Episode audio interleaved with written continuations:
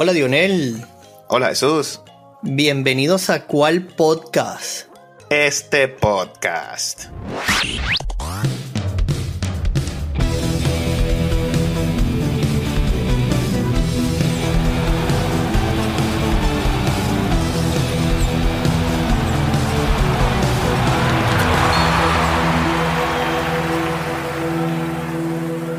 Bueno hermano, por aquí tenemos que comenzar a cubrir el Mundial de Baloncesto FIBA.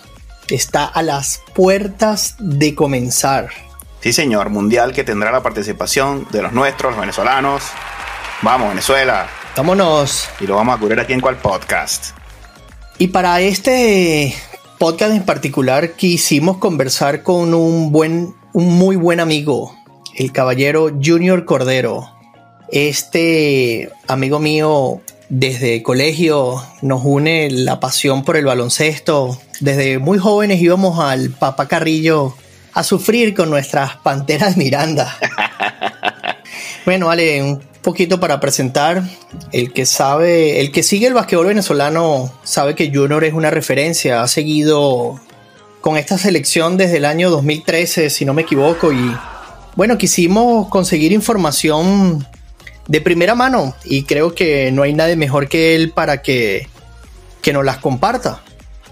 Sí, señor.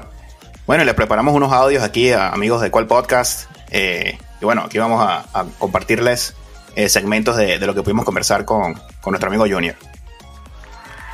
Saludos, Lionel, Jesús, gran Chipi, un abrazo, amigo mío y a todos los que siguen en su podcast. De verdad, gracias por la, por la invitación y para mí es un placer, un honor conversar con, ustedes, tener este, este rato acá, hablar de, la selección nacional de, baloncesto. En estos momentos hay muchísimas interrogantes, muchas interrogantes con respecto a la, selección nacional de baloncesto. Primero por, lo que han hecho en los juegos amistosos, cero, cero victorias, seis derrotas. Eh, y bueno, todavía resta un juego contra Brasil, previo a lo que va a ser la inauguración o el, partido inaugural para nuestra selección, que es nada más y nada menos el 26 de agosto ante Eslovenia. Bueno, cabe destacar que al momento en que conversábamos con Junior, no habíamos jugado contra Brasil, pero lamentablemente también se perdió, no se pudo. Pero bueno, Bien lo decía Junior, esto no puede ser considerado como, como un termómetro del todo. Recuerda que aquí la idea es sacar jugadas y, bueno, mantener el equipo, el equipo unido. Vamos a ver que hay esperanza. Hablaba Junior también de, bueno, hablando de, estas derrotas, eh, que le preocupaba algunas cosas de la selección y mencionaba que este podía ser el fin de una era. Eh, bueno, aquí le dejamos su, opinión acerca de, esto. Cuando, cuando hablamos de la selección tenemos lamentablemente que, hablar de, del fin de, un, de una era. Eh, una era que comenzó hacia el 2013 con 2014, el suramericano Margarita, con lo que Luego fue la consecución del, cupo olímpico con el campeonato FIBA América en el 2013, 2015, eh, perdón. Tuve la oportunidad de estar en Ciudad de México acompañando a esa selección hace siete años ya. Y, hoy los jugadores con el mismo grupo de jugadores, la misma base de jugadores con siete años más. Y ahí es donde está el, grave problema y, lo que está sucediendo con nuestra selección. Bueno, habla, habla Junior de, su preocupación por la edad de los jugadores eh, y bueno, e, este final de la era para, para la selección. En cuanto a la selección de, mayores, un equipo bastante bajo el que tiene Venezuela, con, jugadores ya que rondan los, 40 años, sobre todo en la posición de piloto, donde tanto Gregory como David y Heisler son jugadores ya con, con una edad avanzada, ojo, esto no quiere decir, tienen toda la experiencia, eh, esto no quiere decir que esto sea malo o bueno, pero tiene que haber un recambio definitivamente y este mundial va a ser el, fin de ciclo, va a ser el fin mm, de la carrera internacional o por lo menos con la selección de varios de estos jugadores. Eh, pero también habla de, cuál es la generación de relevo, qué se viene después y qué es lo que está preparando la, eh, selección de Venezuela en el futuro. Y hablaba Junior de, lo que se llama esta, este equipo blanco. Correcto, sí, ese equipo blanco que, es, es básicamente estos jóvenes que se preparan para, para dar el salto a la, a la selección de mayores, con la idea de mantener la misma filosofía del entrenador, eh, empezar a foguearse internacionalmente, que es necesario. Eh, este torneo es un torneo preparativo que se llama el torneo PIC. Estos jugadores llegaron a España a hacer un par de amistosos que ganaron ambos. Este, se vieron muy sólidos en, transición y en defensa. No llegaron a anotarle 100 puntos ninguno de los dos equipos españoles. Eh, cosa que pinta bien. La verdad es un poco esperanzador lo que se nos trae por ahí. Bien, bueno, escuchemos lo que, lo que tiene que decirnos Junior de, ese equipo blanco.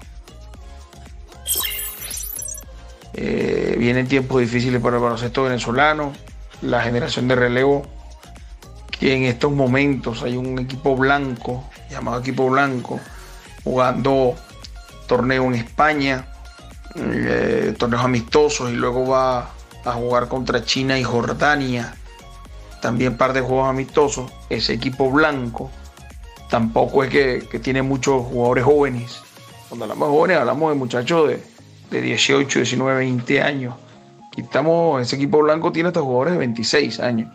Eh, el jugador venezolano maduro bastante tarde y, y, eso es una de las razones por las cuales se ha hecho tan difícil la transición de estos jugadores del 2015 a lo que vemos ahora y lo que está sucediendo en estos momentos. Y bueno, el amigo Junior nos decía también que él veía que algunos jugadores, hermanos, eh, ya iban a jugar su último mundial o su último torneo internacional. Nada oficial, pero bueno, así parece ser. Y vamos a dejarlos aquí con las opiniones del amigo Junior. Hemos conversado con varios de ellos y, y extraoficialmente nos han dicho que este va a ser su último torneo internacional. De aquí en adelante queda ver y esperar ese paso que deben dar adelante los dos mejores jugadores que se han visto en este, eh, estos juegos amistosos para Venezuela, que son Garly Sojo y Michael Carrera.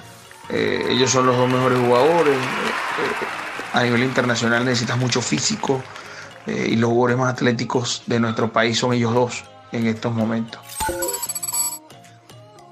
Y bueno, cierra, cierra Junior con, demostrando su corazón aquí con la selección. Eh, bien has dicho que comparten esa pasión por el baloncesto. Y Junior no pierde las esperanzas con este equipo. Eh, le ha dado mucha felicidad. Y bueno, nos habla de las posibilidades de Venezuela en este mundial. Si hay una selección en la cual yo me he enseñado a creer y a nunca jugar de ella, es la selección de baloncesto. Que ojalá no me esté equivocando, pero yo creo que vamos a ver otra selección muy distinta durante el mundial a pesar de que eh, los rivales son bastante difíciles, Eslovenia, Georgia y Cabo Verde. Pero Eslovenia está a un nivel por encima del resto. Georgia, equipo europeo, siempre difícil, con jugadores de la ACB española y, por supuesto la NBA. Pero creo que se le va a hacer un buen encuentro a, este equipo y, por supuesto Cabo Verde, que, que, en teoría es el equipo de menos nivel a pesar de tener al centro Tavares del Real Madrid. Venezuela debe salir por lo menos a ganarle a, Cabo Verde y tener una decorosa participación en el Mundial. Particularmente creo que esa selección que estamos viendo en estos Juegos Amistosos va a ser muy diferente durante el Mundial.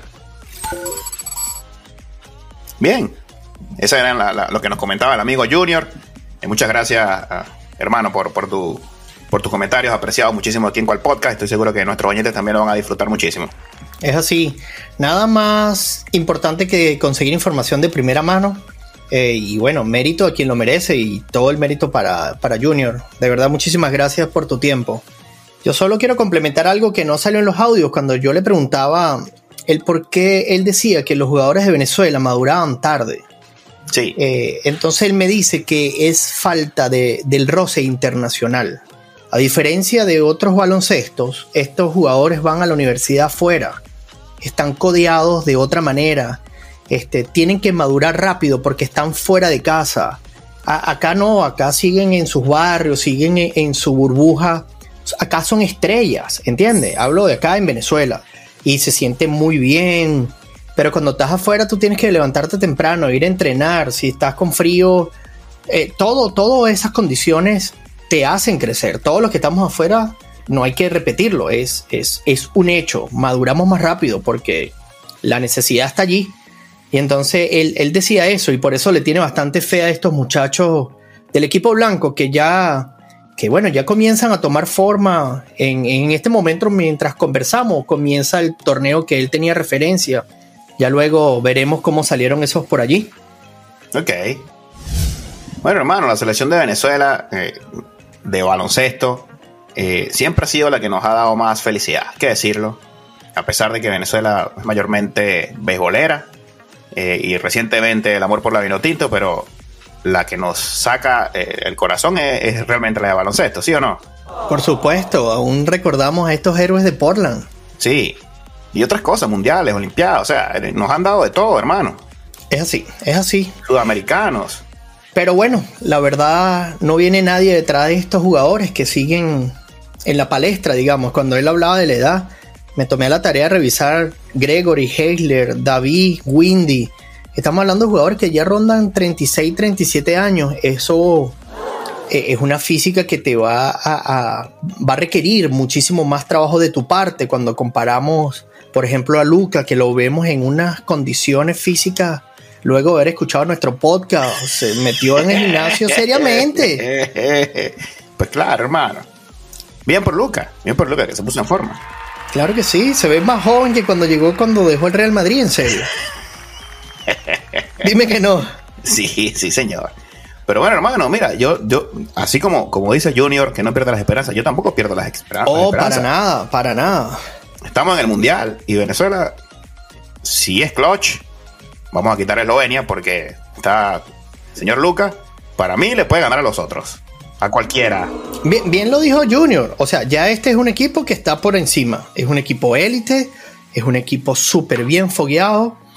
Y, por supuesto, mentalmente, yo creo que lo mejor que nos pudo pasar es que abramos contra ellos. Eh, va a ser un termómetro. Acá vamos a mantener el orden táctico, supongo.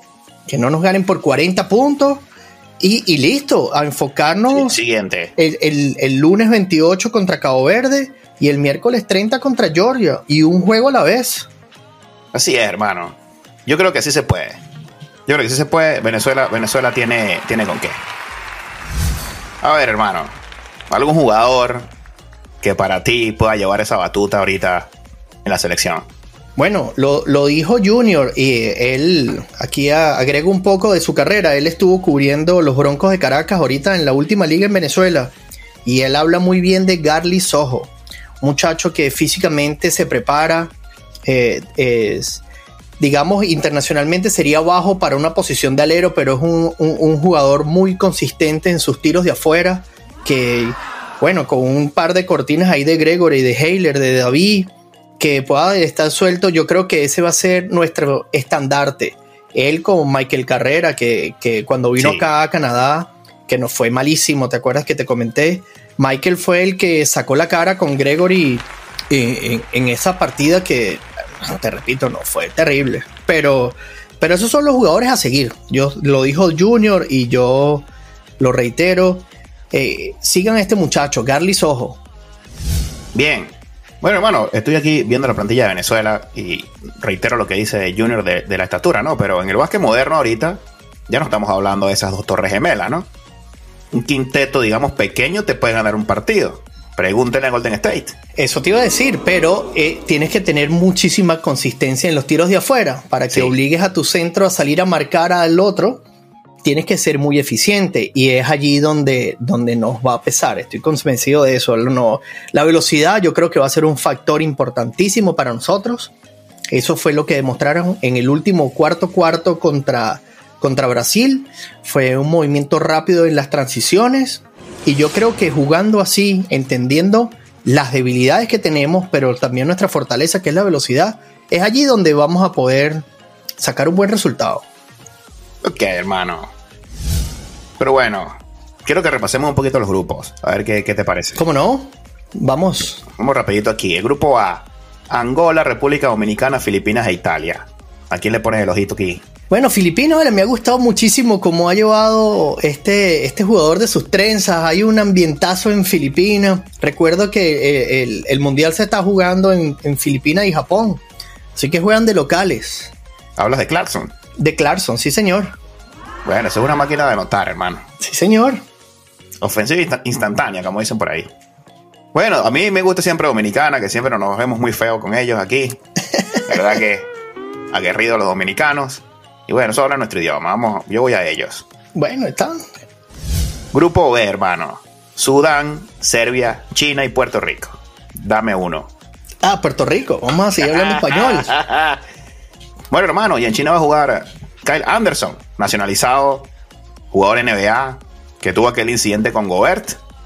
Ahora resulta que va a ser el, el alero de China. ¿Qué te parece? Bueno, imagínate, no lo sabía. Qué datazo.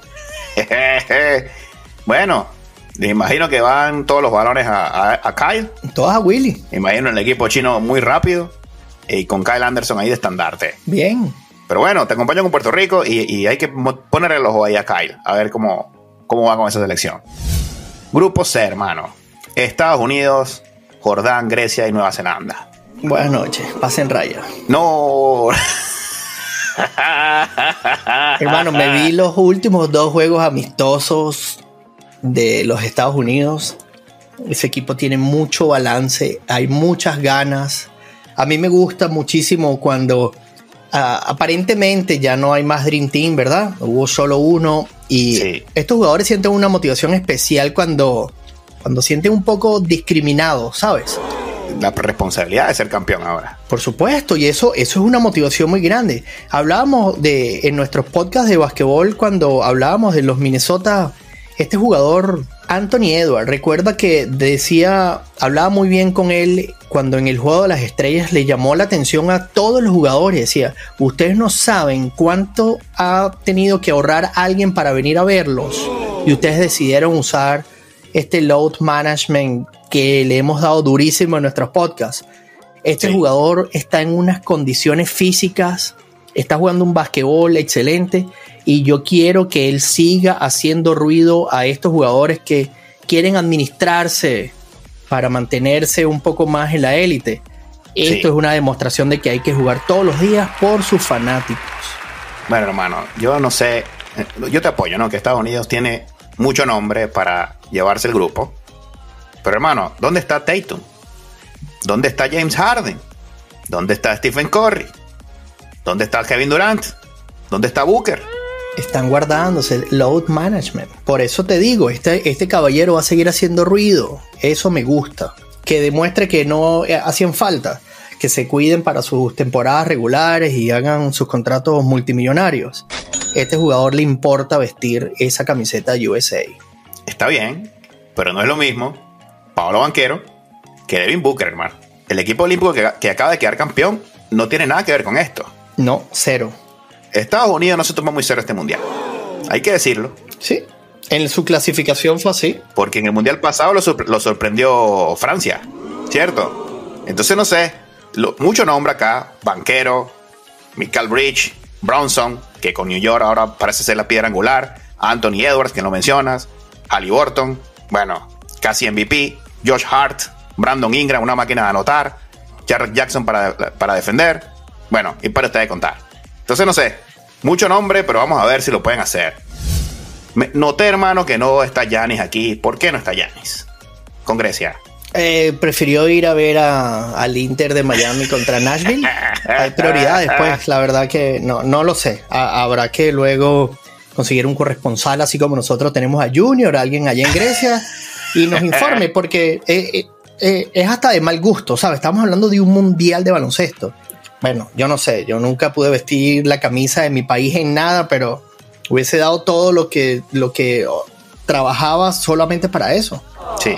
Por eso digo que el mundial de pronto no es lo más querido en el básquet. Bueno, es una lástima. Tomando en cuenta esto, ¿no? parece que son las Olimpiadas lo que realmente aprecia. Eh, los Estados Unidos, por ejemplo. En general, Estados Unidos y otros, ¿no? Porque no está. Sí. No está Yanis. Es verdad. Pero bueno, seguimos aquí con los grupos. Eh, el grupo de Egipto, México, Montenegro y Lituania. Cuéntame. Bueno, yo la verdad que no pude ver ninguno de los juegos. Quería ver Lituania, que, que estaba haciendo ruido. El equipo mexicano, que siempre también eh, de este lado, este, siempre, siempre está eh, metido, siempre es una referencia también con, con Argentina, que quedó fuera. Este, bueno, vale, yo, yo le pondría aquí una monedita aquí a México. Ok. ¿Dónde está Sabonis? Tampoco. En el equipo de Lituania. No está. Aquí seguimos y podemos hacer un podcast de todas las ausencias, es la verdad, y es así. Una lástima no poder verlo. No sé por qué no está aquí. Pero bueno, está Balanciunas, que es súper incómodo ahí en el centro, las mete de tres, mete codo. Importante ver aquí a Balanciunas. Y México, bueno, vamos a ver qué hacen los Diablos Hispanos aquí. También esos son los dos para mí. Grupo hermano, Alemania, Finlandia, Australia y Japón. Bueno, Alemania se mandó un juegazo de dos tiempos extra contra Canadá. Ese me lo vi. Muy balanceado ese equipo pero se le acabó la gasolina. Así. Ah, se le, eh, al menos en ese juego, la verdad que tú sabes, eh, eh, Junior nos comentaba que, que, no puede ser del todo un termómetro estos juegos amistosos. Hay mucho, mucho rotación de balón, de jugadores. Lo, en este momento lo que quieres es sacar jugadas, que los jugadores entiendan las jugadas del librito y puedan salir cuando las necesiten. Por eso no puede ponerse como un termómetro del todo pero eh, vi, vi, Canadá bastante superior en ese juego, la verdad, en el último cuarto cuando empataron y en el overtime fue un solo equipo. Ok, bueno, veo que aquí está Schroeder, bien. Correcto. A representar a Alemania. Yo creo que este es el grupo de la muerte, hermano. Alemania, Australia y bueno, Japón y Finlandia ahí a ver que pueden pelear. No veo a Ichimura en Japón. Tampoco. ¿Qué con los Lakers? Bueno, hermano. Vamos, muchachos. ¿Por qué no está en el mundial? Hay que darle palo antes que comience el NBA, es así. y llegamos al grupo F. Eslovenia con Doncic, Cabo Verde, Georgia y Venezuela. Bueno, vale, ojalá, ojalá se nos dé eh, esa, esa esperanza que nos dio Junior acá. Bueno, un partido a la vez, como decíamos, Eslovenia con Luca en una plenitud de condiciones. Yo creo que va a ser muy cómodo allí para ellos. Y bueno, nosotros tenemos que ser la referencia al segundo. Yo espero que, a diferencia del año 2019, nosotros pasemos acá. Este nombraba Junior, Cabo Verde tiene a su centro Eddie Tavares, que es el centro del Real Madrid de baloncesto. Sí. Y estaba leyendo, buscando un poquito de información de Georgia, porque la verdad que no conozco nada. Decía que el jugador referencia, eh, un jugador que le apodan Toco, que es un jugador eh, que juega en el poste y también tiene mucho tiro afuera, este nuevo baloncesto europeo donde los centros tienen bastante efectividad en el perímetro. Este es el otro jugador a seguir de ello. Ojalá que, que no sé, Windy Graterol pueda hacerle un desgaste, unas marcas allí con carrera, que lo saquen del poste, lo incomoden, porque este es el jugador clave de ellos y si nosotros podemos dar ese zarpazo, ese segundo lugar puede ser nuestro, hermano. Bien, y bueno, Luca Doncic no solamente va a participar, bien por Luca, sino que se puso en forma, hermano. Bien, Luca. Bueno, es que nos escuchó, no le gustó que le dijéramos. Grupo G, Irán, España, Costa de Marfil y Brasil. Bueno, este partido, este, este grupo va a echar chispa también, porque, bueno, siempre Brasil, España son unas referencias. Sí. Por ahí veía que Gasol todavía sigue existiendo en, tapones y asistencia y rebotes muy por encima de cualquier otro centro y, bueno, está, acaba de entrar acaba de entrar al salón de la fama del basquetbol, imagínense usted, y todos los números siguen. Pero no va a jugar, ¿no? No, no, no, no, no, no. Ah, ya, ya decía yo, bueno, ¿qué pasó? España? ¿Hasta cuándo? No, no, no. bueno, España que es la número uno del ranking mundial por encima de Estados Unidos. Sí. Ya hablábamos en el podcast pasado que ya lo ganaron todo femenino, masculino, España hizo, hizo de todo en el deporte. Así que bueno, España hay que tener cuidado. Yo creo que este, este también es grupo de la muerte, ¿no? Y creo que este es más de la muerte. Yo creo también. Porque Costa de Marfil, cuidado. Brasil, cuidado. Y Brasil, Brasil. Sí, señor. Va a estar bueno este grupo, hermano. Sí, va a estar. Bueno, hermano, y de luego el H con los tuyos, que han jugado un super baloncesto. Canadá, Letonia, Líbano y Francia. Nada más y nada menos. Sí, señor. Bueno, cuando leía en que estaba buscando un poquito de material, decían que este era el grupo de la muerte. Porque eh, sabemos que eh, Francia, eh, el básquetbol europeo en general ha, subido muchísimo. Canadá yo creo que tiene un equipo, a mí me gusta mucho porque hay un equipo, es un equipo que se complementa mucho. Son estos jugadores que brillan en sus equipos individuales. una gran ausencia va a estar Jamal Murray. ¿Dónde está Murray, hermano? Bueno, él sí, él sí tuvo, él dio la cara, él estuvo entrenando con el equipo y dice que, que, siente demasiada fatiga y recuerda que viene de perderse una temporada entera, eh, viene de ser el actual campeón y, quiere llevarlo con calma. Él dice que, está, está teniendo un nuevo, un nuevo preparador físico están haciendo unas nuevas actividades porque él dice que tiene que reforzar sus talones de Aquiles. Ok. Eh, el talón de Aquiles de Jamal Murray. Entonces, dice, dice, y estuvo entrenando con la selección, dándole el ánimo a todos, pero, pues, hermano, tenemos un equipazo. Hablo de tenemos porque, bueno, aquí estoy y de verdad que lo, el Chai Alexander eh, y Barrett se han mandado una, una muy buena temporada, lo, jugaron. Uh, Chai Alexander se mandó eh, un, lo hizo llevar al juego de las estrellas. Recuerda que LeBron se lesiona tratando de darle una tapa allí y, había algo particular entre ellos. Eh, yo, yo, veo el equipo bastante, bastante compacto y eso es importante. Sí, señor. Bueno, aquí veo a, a Olinik, veterano. Sí, señor. Kelly. Cuéntame. Que, se mandó una muy buena temporada con Utah, que yo al comienzo de temporada decía que iba a quedar detrás de la ambulancia y estuvieron allí peleando por un buen rato en la cima de su división. Y Powell también eh, se viste con Canadá. Eh, este, este poco de veteranía allí también. Ah, yo creo que va a estar bastante, bastante bueno. Ok, hermano, bueno. No me dijiste nada de Francia. Bueno, tú sabes que está ese jugador aquí. Están para campeón, ¿no? Equipo campeón. pero bueno, no tienen Mbappé, hermano. Aquí está Rudy, Rudy Gobert, aquí lo veo. Sí, pero no llegaron Mbappé. Veo al señor Nicolás Batum, veo a Fournier. Esta es la base de Francia. ¿Está para campeón Francia? Está para campeón Francia. Yo no sé, yo no sé. Eh, tú, tú, dijiste, España es el número uno del ranking, no, no está ahí por suerte. Eslovenia hay que bailarle pegado. Canadá, Estados Unidos. Eh, va, a estar, va a estar bueno. La verdad, Francia tiene que. Va a estar peleándose. Nadie quiere clasificar de segundo porque te va a tocar el, más difícil del siguiente grupo. Y va a estar bastante interesante esta, esta competencia entre Francia y Canadá. Así es, hermano. Bueno, y, Australia también, fuerte Australia. Sí. Candidato también Australia. Nos mandó un baile en estos juegos amistosos a Venezuela. Uy. Hasta pelearon y todo. Eso estuvo interesantísimo por ahí. ¿Ganamos la pelea por lo menos? Eh, no. Aquí no, aquí no hubo, no, no estaba Elvis Andrews por allí, así que no, todo quedó en conato. Ay. bueno, hermano, y un ausente que estaba viendo eh, ayer, curiosamente, no está Argentina, número 4 del ranking mundial. Sí. Y se queda fuera de los Olímpicos. Hermano, Argentina que campeón olímpico, hermano. Le ganó al Dream Team no al del team original, pero le ganó un buen equipo de Estados Unidos. Cuarto de ranking FIBA. Y fuera de las Olimpiadas también. Mal momento para Argentina. Llamen a Messi.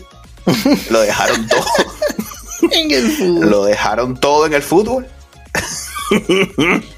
y bueno, vamos a ver qué se trae Argentina porque es, es, de verdad que sorprende que Argentina no esté en estas instancias. Por supuesto que sí. La verdad que, que sí. Este, yo creo que aquí acusa un poco esta generación de relevo. Cuando yo estaba viendo los juegos, cuando quedaron eliminados, eran las mismas caras, los mismos referentes. Entonces, bueno, yo estoy convencido que este equipo no se va a quedar de brazos cruzados, van a seguir creciendo porque todos los coaches a nivel suramericano eh, siempre son referentes argentinos, así que no es casualidad eso tampoco, ¿ah? Sí, señor. Bueno, hermano, hay que madrugar. Aquí los juegos serán de entre la 1 y 3 de la mañana. Pero bueno, hay que ver la selección. Ese horario, ese horario del Pacífico allá en Filipinas y Japón no quedará de otra, pero bueno, vale, no está de más. Es sábado, o se acuestan tarde o se levantan tempranito ahí, porque ese juego contra Eslovenia hay que verlo. Hay que verlo. Así repetimos, será Eslovenia el sábado 26, Cabo Verde el lunes 28 y Georgia el miércoles 30. Así es. Hay que ganar dos. Vamos, Venezuela. Vamos, Venezuela, que sí podemos. Bueno, no quiero despedirme sin antes invitar a nuestros escuchas a que nos sigan en YouTube y en Spotify. Acá seguimos animados. Gracias a Junior Cordero. Por acá estaremos dejando su Twitter para que sigan información de primera mano. A él seguirá eh, la Vinotinto muy de cerca y esperamos poder tenerlo luego otras de sus impresiones. Sí, señor. Y bueno, recuerden seguirnos en nuestras redes sociales, en Instagram, en X y en Threads, en arroba cual piso podcast. Y bueno, más deporte en cual podcast. Este podcast.